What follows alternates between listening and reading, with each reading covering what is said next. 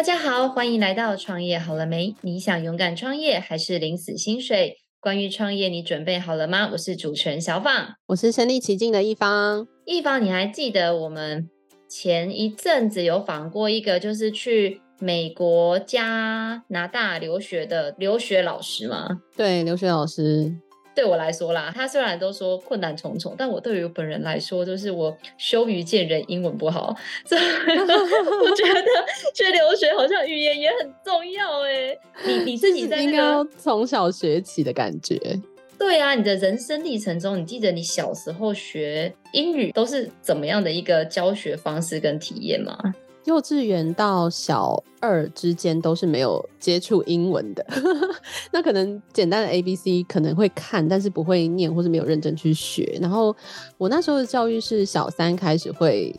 呃，学校开始教英文，大家都跟不上，什么 A B C D，大家可能呃一堂课结束了。我想说啊，什么？我连这些都。还不会念，然后也没有记得那么清楚，然后你们就变成下一堂课了，我是傻眼。所以我就小三的时候就开始去那个何家仁补习班，然后开始念英文，然后就念就一路念到那个高中这样子。然后我也是小时候，因为我还是大你蛮多岁的嘛，我觉得我们那个时候就更不流行，就是念英文，甚至是我记得我那个年代是一直到国中才有英文课。你看，就我等于大你好多岁，好恐怖。然后现在是小一就开始上英文课，像幼稚园很多都嘛都开始上英文，是不是？对啊。然后我印象中，我那个时候的教学就是课本嘛，就是会什么 A A A A A A A A Apple B B Book 类似这种，然后就会用比较呃传统那种填鸭式的方式让我学英文，所以。就是这时候就要怪罪老师，我英文跟日文学不好，一定都是因为老师教不好。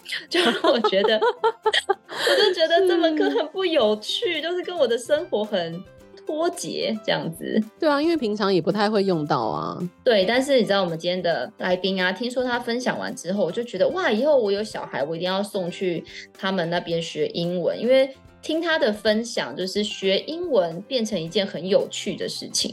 就是我很期待今天的他的分享。我们来欢迎我们今天的来宾是我们的林汉英语教育训练的创办人 Royce，欢迎雅茹，欢迎你。Hello，Hello，Hello，大家好。雅茹，就是上次听你。说学英文跟你知道我我现在已经快四十岁了嘛，就是自曝年龄，跟我印象中的学英文就是真的差距很大哎，可不可以跟我们分享一下？就是在零汉英语学英文的小朋友跟我们这一辈。学英文有什么样不一样的地方呢？那我来简单分享一下，我们呃林汉英语呢，我们现在主要的客群大概是二到十二岁的小朋友，那我们就有分学龄前跟已经上了国小之后。那因为其实现在学英语最主要的目的，我想很多时候我们以前小时候是为了考试拿到好的成绩，所以其实大部分的上课英文的方式比较多是为了考试，而不是。是真正为了沟通。那我们跟坊间最大的不同，就是我们想要打破这个迷思。我们希望孩子在这里是把英语当成是一个语言，当成是一个工具，然后真的可以用英语来跟外国人沟通。这大概是我们目前的一个学习方向的重点。那雅茹，你刚刚有提到从二到十二岁，但是两岁好像还是一个。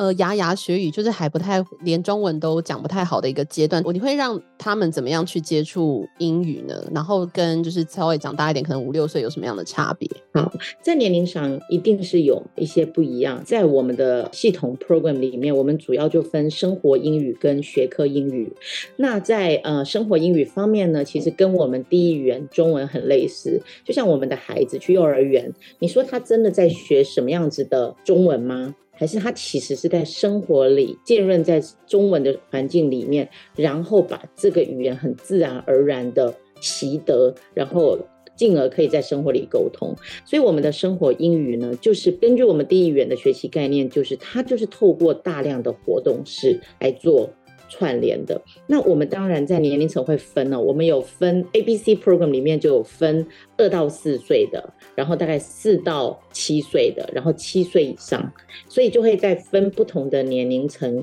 然后有一个不一样的一个课程的设计这样子。但是沟通主轴都是一样的，沟通主轴大概就是为了让孩子在生活里真的可以用英语沟通。那雅茹有一点想要。呃，了解，就是因为刚刚讲到二到四岁或二到六岁，就在我的印象中，这就是幼幼幼班，跟比如说一般来说叫做幼稚园。那你们是比较类似是体制内的，就是一般来说大家理解的这种幼稚园，还是你们是像刚刚我们小时候讲的，不管我们是去什么芝麻街啊、何家人啊、吉德堡啊，他就是可能专门去上英文课的。你们比较是哪一种属性呢？大家想象的幼稚园可能就是全日班。好，全日班的幼稚园，那我们类似是半日班的。我我不会说它是完全的幼稚园，它因为我们的半日班里面，原则上一个礼拜大概就是两到三天，不是每天，然后就是上半日而已，一次大大概就是三个小时，二到四岁的孩子，所以类似是。半日班的很类似幼稚园，但是因为二到四岁你没有办法用英文课程，因为他没有办法乖乖的坐在那里，所以我们必须要用很多不同的活动串起来那个当周的主题，然后让孩子很自然而然透过这些活动里面去习得。因为主要我们家都是用外国老师，就是母语者的英文老师，所以外国老师们会很有经验，知道怎么去带领孩子做这些活动的过程里面。把这个语言自然而然的习得，我觉得这边有一个重点，就是你知道学跟习得有点不太一样。像我自己的第一语言其实是台语，我在七岁以前大概只讲台语，因为我们家在南部嘛，那爷爷奶奶还有爸爸妈妈都讲台语，所以我的台语就是习得的概念，它就不是学来的。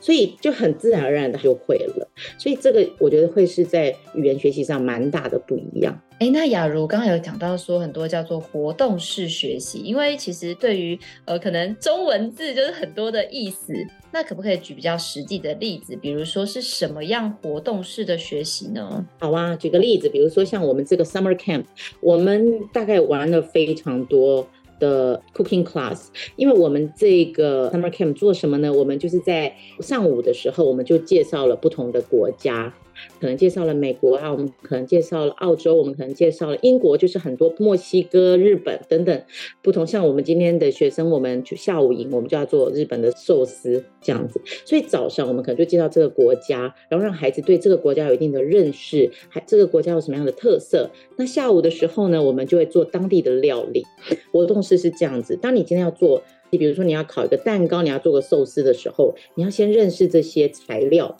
但老师就会用英文带他们，然后他们很自然而然的过程，在这个课堂里面一起操作的过程当中，因为我们不是要考试，所以孩子他会自然而然就会记住这些单字或者是句型。那当然，老师很重要，因为老师必须是要有经验，而且了解我们的课程的设计理念。所以老师他在教的时候，老师们是有意识的把这一个主题跟这个智慧量让孩子学习到，而不是就是就是在教孩子的时候，必须是要很有 structure 的把这个课程的活动跟智慧是有意识的教给孩子。可是孩子的那一端，他不觉得他在学习，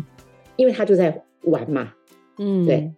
那人在学习语言，只要没有压力的情况下，通常都学的蛮好的，因为没有压力。哎，那蛮好奇，想要问，因为你刚刚讲到那个生活英语，听起来就是非常好玩，然后又可以就是做中学这样的概念，就是非常非常的，感觉就真的很适合小朋友。那想问，就是小一之后也会上生活英语吗？还是就是以学科英语为主呢？如果你在小一之前没有上过任何的英文，我们这个 program 实验得下来的结果，就是到小一跟小二都还可以在生活英语端。那如果你小三，嗯以上呢，第一个他们中文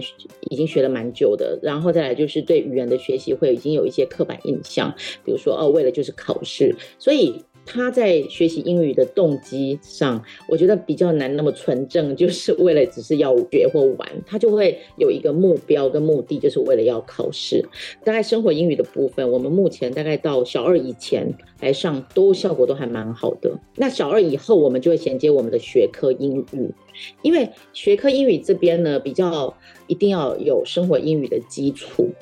如果没有生活英语的基础来上啊，会有点挑战。比如说，我们有一次我们就上 gravity，就是重力。那重力的整个形成，重力是怎么样的一个科学的一个背景知识？这个如果没有生活英语的能力，直接跳到这个主题的话，对我们的孩子用英语来授课会很挑战。假如因为你刚刚有提到说，你们的学科英语一定要有生活英语做基础，哎，可是就我所知啊，就很多家长，就像我最近在跟我们家会计讨论嘛，他就想说，我的小朋友就是幼稚园现在要准备选小学了。那他就会听幼稚园老师说，他要学，比如说他的小朋友是这种奔放的，可能就不会送他去那种升学为主的小学。那如果说是不同阶段的学生在你们这边上课，一定要有一个衔接的过程吗？如果他之前没有在你们这边上课来学习的话，会不会有点不适应，或者是你们会怎么帮助新来的孩子来融入你们的课程呢？我们这个暑假其实也来了非常多，就是外面他之前没有在我们这里学，那我们怎么帮助他们呢？第一个，我们大概会用年龄来做一个区分，因为就像我刚刚说的，其实，在小二以前，我们叫活动式的学习的方式，其实都还蛮有效的，就 activity-based learning，其实都还蛮有效的，因为他们会觉得好玩，他们会觉得新鲜，他们会觉得喜欢。其实最主要这些活动式的学习，就是降低学习者的学习英语的焦虑，因为英语对他们来讲并不是。对我们来讲都不是第一语言。那在这个不是第一语言的情况下，老师又是外国人的情况下，其实你会对孩子来讲，他其实会有点焦虑感。所以透过这个活动式的学习方式就很重要，因为他会完全忘记他在学习。像我们大一点的学科英文的孩子，我们今年也有做，比如说我们做学习不同世纪的历史。比如说中世纪的历史啊，然后维多利亚时代的历史啊，中国宋朝的历史，哦，那甚至还有用英文学网球啊、学桌球等等这些东西，他们就会很自然而然觉得这些就是感觉上在玩。可是我们这个机构已经把这个玩设计好了，只是我们用英语来做一个前导。哎，那也蛮好奇，雅茹，就是为什么你会进入创业这个领域，就是创立盈汉英语，是因为你过去是有老师相关的背景，或是有什么样的起心动念，让你想要创立这个团队呢？哦，我我之前其实大学毕业的时候，我就教英文，教了大概快十年的时间，然后那时候就是在呃幼稚园上课。那其实就像刚刚你们提到，就是哦，比如说有去和家人啊，或者像佳音英语等等，其实这些机构我大概都有待过。然后我就了解一下这些机构的上课方式。后来我没有再继续从事这个领域的原因，就是因为我觉得这好像跟真的我们要把孩子教到会沟通，我觉得蛮挑战的。就是一个礼拜可能两到三堂的上课几率。那当然，我后来就没有继续从事英语的工作，一直到我的孩子，我有两个小孩嘛，那他们大概在四岁的时候，那时候就面临了一个需要。学习英语这样子的一个时间点，那那时候我就 survey 了很多附近的学校，我就发现哇，这个附近的学校都挺不便宜的，一个月平均全美语的幼儿园最便宜也都要两万五到三万多都有。好贵哦！对啊，对啊，很贵，就是一份薪水，就是一份薪水就全部都 让小朋友去上学了。对对，就一个小孩哦，两个小孩，你看就是要五六万。那我就在想说，好，如果真的有效果，我觉得也无妨，因为我们为了要把英语学好嘛。可是这个过程，我就在想说，哎，为什么我周围还是很多人，他小时候可能是上全美语的，可是他到了国小之后，他的英文。可能很快速的就会忘记，因为毕竟没有那么英文环境了。然后可能到最后长大的时候，看到外国人还是会有一点害羞，不敢跟外国人沟通。然后最常讲的就是哦，我的英文不好，就是跟外国人很常这样讲。真的，人就是我本人。一句话就会马上就说我的英文不好。其实英文不好，我觉得不是一个原罪，因为我们本来就不是。母语者，为什么我们的英文要这么好？所以我就开始在这个过程里面不断的去思考，发现，在学习英文上，我们有蛮多的错误的迷失，以至于其实，在学习的过程当中，有很多不需要的挫折感。可能是别人对我我们的期待，或者我们去上了什么样的课，我们的英文就应该要怎么样的好。所以我觉得这些东西好像都变得不是如此。所以我就觉得说，好，那我想要自己来做做看一个系统，有没有机会让孩子很自然而然的学习？那这个起心动念其实是这样，是我有一天回家的时候，看到我妈妈在带我那个小侄女。那我的小侄女呢，他们住台中，然后我就发现我的小侄女那时候应该才三岁吧，哇，她的台语简直是讲的是支练邓，台语的非常的讲的非常的好，然后我就很惊讶说，哎，其实我的妈妈也不是一个老师，她为什么有这个能力可以把我的小侄女带好？不知道为什么，在那一天我就突然恍然大悟，我就发现其实语言的学习它很需要环境。这个环境我们要把英文学好，我们已经不是在英语系国家了。所以，我们如果能够借着的环境只是说去上全美语，那我们的选择性就会非常的少，非常的低。我们的中文怎么办？因为我我个人其实是认为第一语言的学习是非常重要的，就是中文的学习。因为你的中文学习，它其实学得好的时候，它会带动你的第二语言的学习，就是我们的英文。所以我就会觉得说，好，我不要走完全全美语的方式。可是只要我们的学习系统是被设计过的，让孩子第一个打开孩子的好奇心，然后孩子喜欢来，孩子喜欢玩。剩下的我们学习的浸润时间，可能就是透过音档，所谓的音档，哈，就是说故事啊，听故事，陪孩子读，或者是看卡通，那个英文的卡通。那我就真的用这个方式带领我两个小孩，我就发现哇，这效果简直超乎我们想象的好，因为好像变成是我自己说，哎，我的小孩英语学得很好，我我就为了觉得说我真的想知道孩子的英文到底学得好不好，所以我们去年的暑假。在疫情开始就是可以出国的时候，我就带他们去澳洲，带他们去澳洲的那个 local camp 学习，跟当地的孩子一起学习。我想知道我们在台湾学了这样四五年下来，是不是真的可以跟当地的人沟通，因为毕竟在台湾的英文老师都是很 nice 的，你知道，都是对学生很 nice，然后讲话很慢，不是那种真正就是在生活里的。那我真的把他们带去澳洲的环境生活，还是可以生活得下来。哦，那一刻我就知道说，OK，这个方法是真的有效了。哎，那我在网络上有看到一些迷思，就是说，哎，就是很小很小的小孩，他连中文都讲不好了，然后还去接触一个英语的环境，会不会造成他的可能脑中有点错乱，不知道说现在是在讲哪一个语言等等的状况？你有没有遇到家长会有对你们有这样子的一个疑问呢？会，一定会的，因为其实对孩子来讲，如果你从语言学的角度来看的话，其实对他们来讲都是声音。在一定年纪以前，这语言还没有真的起得到效沟通的效果的时候，对他们来讲都是音。的存在而已，只是这个音出现的频率，然后搭配大人的动作，以至于他知道这个这个变成是一个语言，变成是一个沟通的工具。孩子他双语的学习一定会是有一点比较慢，像我们家老二刚开始接触的是从英文开始，所以他的中文的学习的历程相对的就会比较慢一点点。但是经过一段时间之后，其实他们还是会回到差不多一样的水准，所以。这个最终孩子他其实会自己去区分出来，他们哪一个语言是哪一个语言。只要他持续的学习，其实最怕的就是学到了一定的时间之后就断掉了。就妈妈一发现说，哦，他开始语言做混淆了，然后我马上就停。又或者是有的家长他做法是这样子，这是我听过一个实际的例子。那个妈妈是从 baby 在肚子里的时候就让他听英文，然后从一出来的时候就是都跟他讲英文，然后看也只看英文的东西。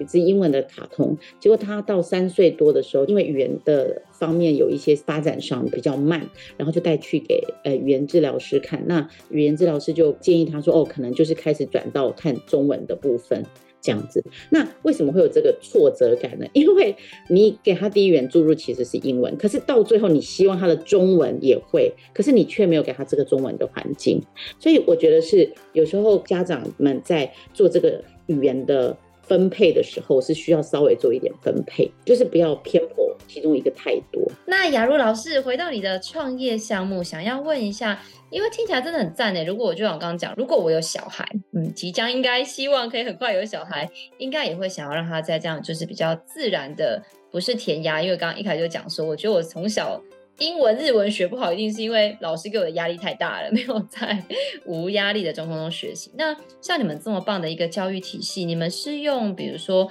授权的方式吗？还是是用直营的方式？你是用什么样的方式来经营你的学校呢？我们现在采取的是直营的方式，因为我们家主要的产品就是我们的外国老师嘛，然后还有我们自己的学习系统，所以老师们他必须要能够去认同我们的一个教育理念，所以我们现在还是走直营的方式。那目前的学校的地点是在台湾的什么地方呢？在台北市，我们台北市目前有三间分校，第三间分校呢，其实是七月份才通过立案。雅茹刚好提到一个，你们说你们很重要的商品就是你们的外师。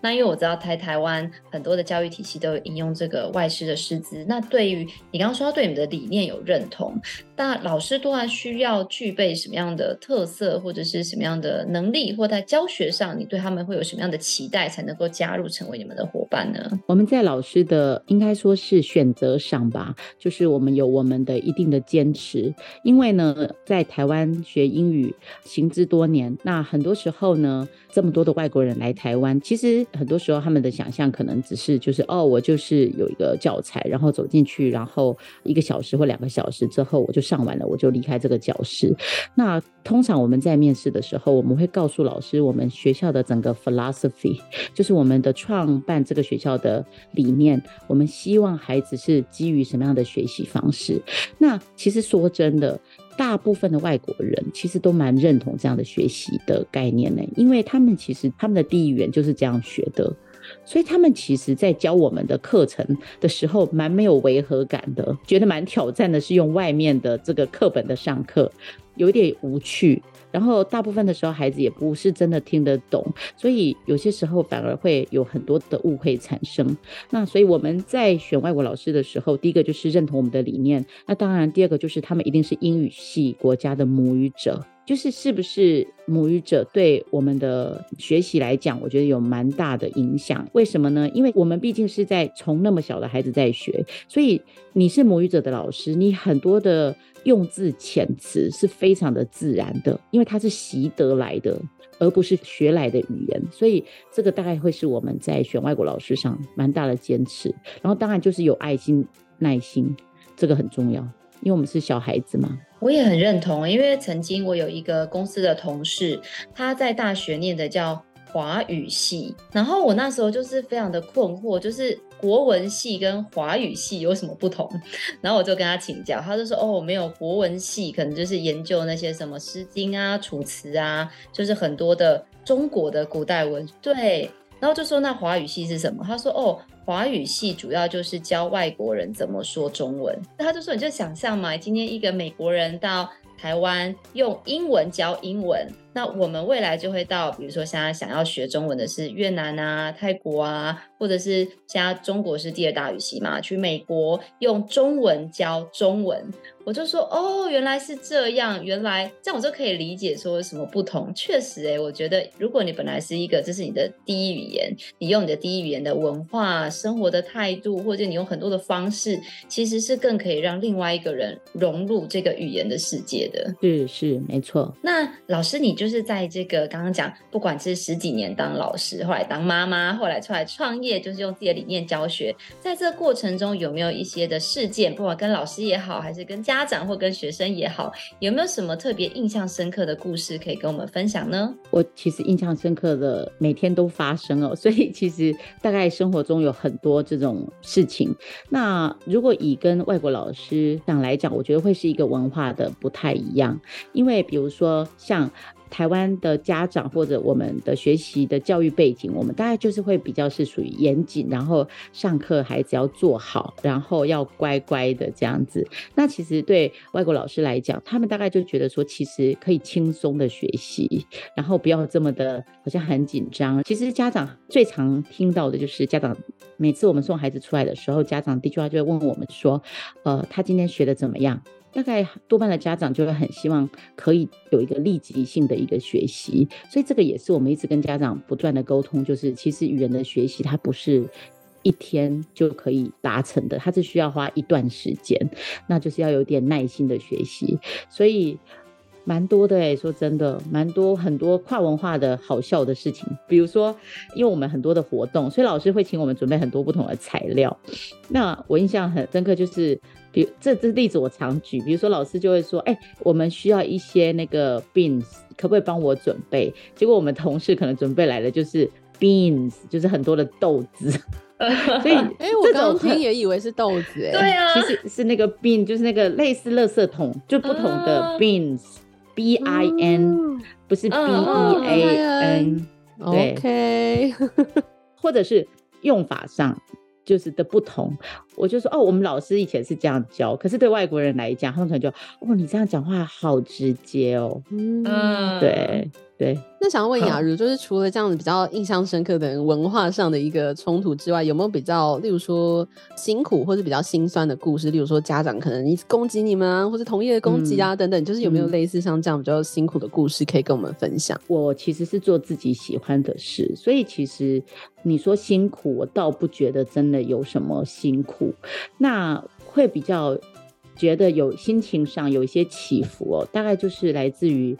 家长对孩子的期待值高到我认为孩子可能是承受不了，可是家长端却没有看见。我觉得这个会是真的是当老师的人大概是觉得很无能为力的地方，就是家长可能一直就是很希望孩子把英文学好，但他们的那种。呃，积极度跟渴望到了一个我觉得蛮令人讶异的阶段哦，他们就会很希望，就是一直不断的比较，我的孩子已经可以看什么《哈利波特》英文的《哈利波特》啊，我的孩子已经可以怎么样？这个大概会是我觉得真的是比较。呃，心酸的地方，嗯，那你通常会怎么样去说服家长，或者是跟孩子沟通啊，等等的？我们当然一定要跟家长沟通，就是真正你把英文学好的那个期待值到底是什么？因为其实因为现在家长都年轻化了，所以其实家长他在寻求语言的学习上，他已经开始有一些不一样的想法，他不会觉得哦，完全只是要用考试，因为家长们他们必须自己在工作上可能也很需要跟外国人。沟通，所以他已经明白到一个点，就是其实英语是要拿来做沟通的。通常我就会从这个角度跟家长沟通，就是如果你真的希望沟通语言的学习，沟通是第一个要件，那你就要把目标先放在这个地方，然后一步一步的做计划，不要就是好像一下子就可以完成所有的你的目标。通常会跟家长讲，就是要 set up 一个比较合理的期待值。那假如，我想要跟您请教一个比较敏感的问题，就是呃，你知道不管各行各业都有业绩嘛？那因为以补教业来说，我知道我有一些做补教的朋友，每一年就是在比如说七八月就要为了九月的那个。什么报到率还是招生率烦恼，就是这个事情好像周而复始，每一个学期都要为了业绩而努力。但是偏偏教育又是一个非常注重这种对孩子的爱与耐心跟理想的坚持。那不知道林汉英语在就是对于行销这个方面，或者是一些目标的设定，你会怎么样来跟同仁做沟通跟自我要求呢？啊，谢谢你问我这个问题。其实这个问题倒是我从创业以来一直都没想过的，因为我当时这个部分，我最主要的目标倒不是就是为了要赚钱，只是它必须要有一个商业的模式的存在。那所以我那个时候呢，我们做了一件事情，就是我们的团队里面大概都是跟我们理念比较接近的同事。比如说，哦，他可能是妈妈，然后他可能是念教育背景的，他可能是有相关的经验的人，然后我们沟通完之后，我们就一起来做。所以我们觉得，如果是做对的事情的话，应该学生就会自己来。这是大概是我们团队 共同的理念，美好的想象。对，所以我们大概其实就也是用这个理念啊。说真的，所以。其实我觉得蛮感恩的，就是做对的事情就会有对的回报。我记得上个礼拜我们在古亭分校开一个说明会，然后那时候呢，因为我们都忙着夏令营，夏令营大概是我们每年最忙的时间。然后呢，我们就想说，哎，因为很多家长就问说，哎，我们。九月份想参加你们的课程，可是有没有什么让我们了解你们的理念啊，什么等等？所以我们就开了一个说明会，试上，然后找外国老师团队加入，就是跟家长面对面这样子。那我跟我同事跟古亭分校的班主任，我们本来想说，哦，顶多就是一个班大概就十个人，那两个班大概就二十个人，就差不多了。所以我们就都没多想，就没想到那天就来了四十个人，哇，想要了解这样的学习方式。所以我觉得其实。现在越来越多家长他其实是。真的会认真的去选择他们要的方式了。那因为我知道现在有很多，例如说线上的一个英语教育的平台，他们可能教育的方式跟你们实体上课可能也不太太一样。那像这样，就是有这么多的一个线上的英语教学平台以及实体课程，你们怎么样去做出一个差异化呢？呃，线上的。英语的部分，我们当时因为在疫情的时候，我们也转了线上。那只是我们家的线上是一对一的线上。我知道那段时间很多的呃转线上，蛮多还是就是一对多。那我们那时候就是很快做决定，就是我们不要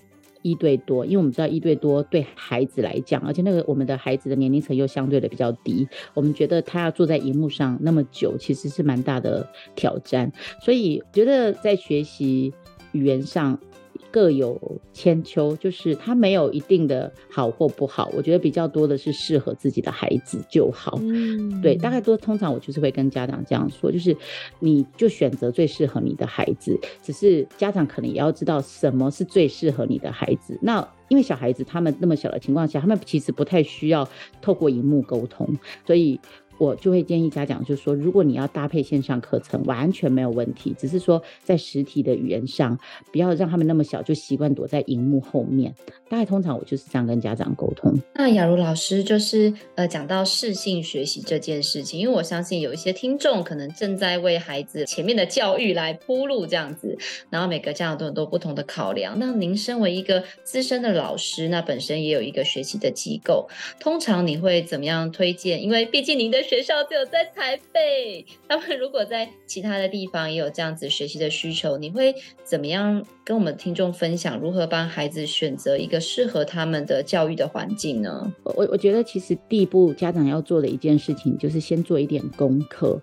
因为其实英语的学习在台湾已经不是。一个很新的一件事情，它其实是已经这么多年，包括我们每一个人自己都有英语的学习经验。只是今天到了我们的下一代的时候，我们马上就要面临，就是 OK，我当然希望给我的孩子最好的。所以，什么叫对你的孩子最好的？我觉得其实家长先想清楚那个期待值、美好的画面是什么，先把它想出来之后，再去找你觉得这个有符合你的你的蓝图里面的机构去做学习。像我们上礼拜六开那说明会，其实非常多家长来到我们的面前，都跟我们说，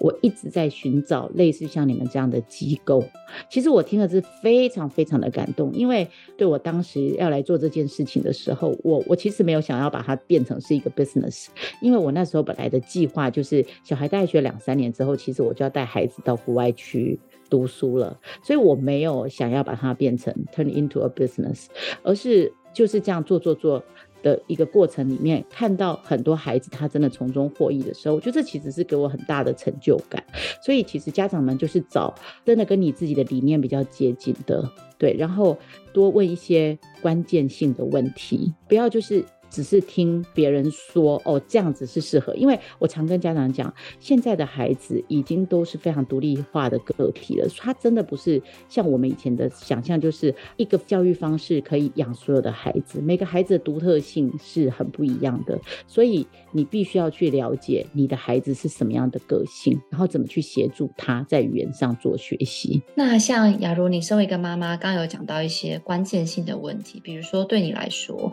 因为我觉得很多。的家长其实像我的同事就已经打了好多次电话跟我做那种人生的妈妈的困惑，像你会建议妈妈可以问孩子或问教育体系哪一些问题？你觉得是会有帮助的呢？第一个问题要问的其实是先问自己：如果重来一次，你希望你英文是怎么学习？因为我们今天讲的是英语学习嘛，就是如果是你自己可以重来一次。的学习，你希望你的英文怎么学习？其实从这个角度去想，你大概就已经可以有一些勾勒出一些学习的画面。那时候最简单的想法就是，我希望我的英文学习跟我的台语学习一样，是无痛的学学习，就是。阿公阿妈跟你讲台语，然后你自然而然学会台语，而且台语它没有文字诶，为什么到这么多年我都还记得？已经很多年，可能生活里并不常讲台语，可是依然都记得。这就是语言的学习特性，它其实很特别，就是在英文里面它有分哦，一个就是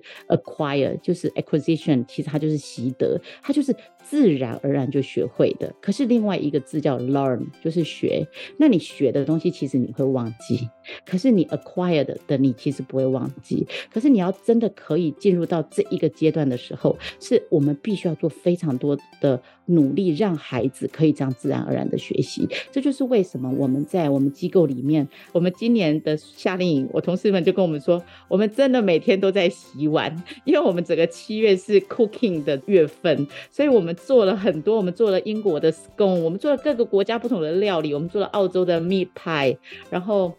哦，就很多很多不同的料理。所以其实当你要去做这些事情的时候，你的信念就是要坚定，就是要相信孩子，他在这个过程当中他是可以快乐的。你知道我们的孩子从七月呃放暑假到现在这样子一个月的时间，我从来没有听过一个孩子说我不想要去上课。每一个就是都要来上课，而且呢，他们的饭都吃得超级多，所以他们的妈妈就跟我说：“我不知道为什么我的孩子在你们那里饭都可以吃这么多。”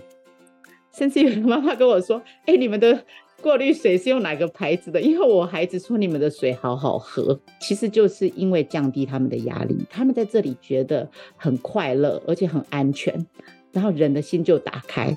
所以我觉得这个是在语言学习上很重要、很重要的一件事情。那雅茹也想要问一下，就是您从事就创业英语教育这个机构那么多年，你认为说待在这一行或是当英文老师这样的一个职业的一个重要的核心是什么？就是需要具备什么样的能力跟思维呢？就是要先认识自己的能力在哪里。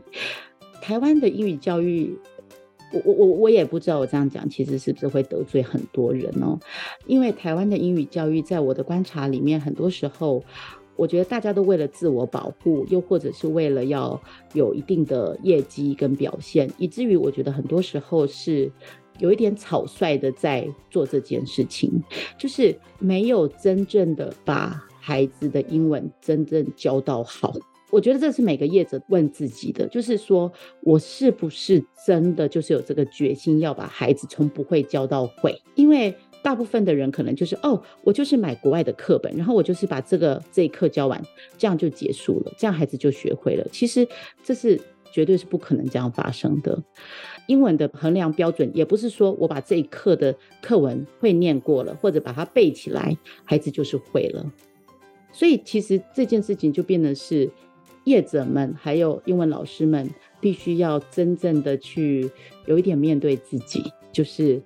在这个领域成为什么样子的教育工作者。这其实有一点严肃，也有一点蛮不是太好听。可是我真心的希望业者们还有更多投入英语教育工作者的人，可以往这个方向思考，而不是只是为了用考试。来做衡量。我举个例子哦，前两天我收到了一个讯息，不是我们的家长，他传了一个讯息给我，他问我说：“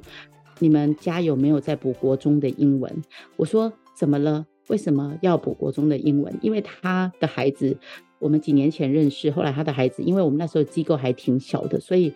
他大概也没有办法真正看出我们孩子的学习成效，然后他就到了别的机构去。后来他就跟我说：“哎，你知道吗？我最近我的孩子去外面。”就是要升国一，然后去那种呃升学的补习班做一下测试。他们就说我的孩子英文真的很不好，欸，哎，文法也不行，什么什么也不行，考试可能也没有办法考好这样子。所以这妈妈就变得非常的沮丧。她就说：为什么我的孩子在外面英文补习班上了七年了，可是连这个都通过不了？在这边，我想要特别提出来一个点，就是因为家长他不知道他自己要什么，他可能在孩子小时候的时候，他都说：“我希望我的孩子快乐学习。”可是快乐学习要学习什么？这是第一个，我觉得家长们自己要去思考的。可是到了国中的时候，因为有升学压力了，这时候他马上就变成是说：“我希望他可以完成考试。”那这个考试是考什么？甚至很多人，很多外面的家长，他很常跟我讲的一句话，就跟我说：“他说。”用外国老师的系统的学生文法都不好，这我也觉得很奇妙，因为文法就是语法的产生，就是人为了沟通而产生的。可是你看业者们为了大家彼此攻击，以至于他就要把这些东西拿出来说。那你知道家长们他们是无所适从的，他们一下听 A，一下听 B，所以其实我就跟这家长说，我说你要静下来去想。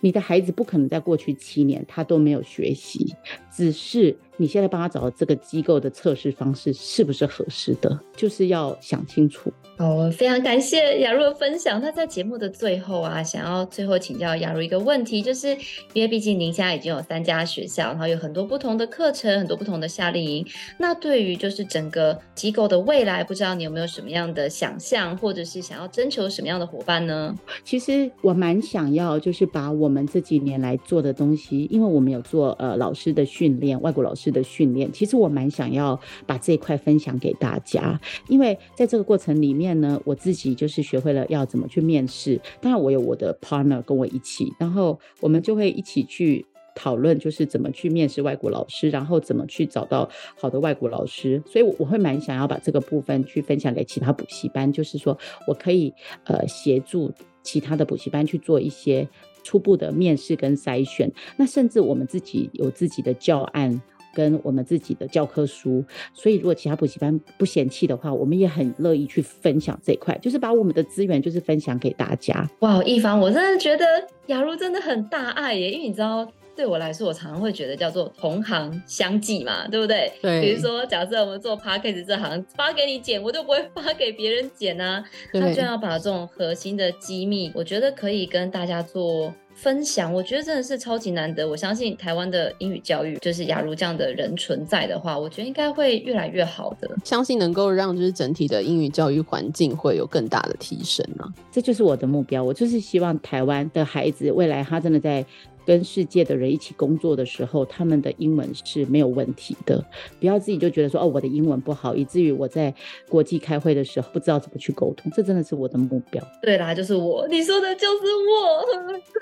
我，没问题的，我们都可以继续学习。好哦，今天真的很感谢雅茹跟我们分享她在林汉英语，不管是在一开始的创业上，或者教学理念上，还有很多她跟。家长的这个沟通也给了家长很多的提醒跟建议。那线上的大家，不管你是现在想要帮孩子找这个英文补习班，或者是你正在从事教育相关的这个行业，亦或者你现在正在寻找一个很棒的合作的伙伴，我们相信雅茹都是一个你非常好的选择。那当然，我们也会把零和英语教育训练相关的联系资讯放在下方的资讯栏，如果有需要的朋友，都可以自行来联系我们的雅茹哦。如果你喜欢我们的节目，也别忘了给我们五星好评加分享哦！创业好了没？我们下次见喽，拜拜，拜拜拜。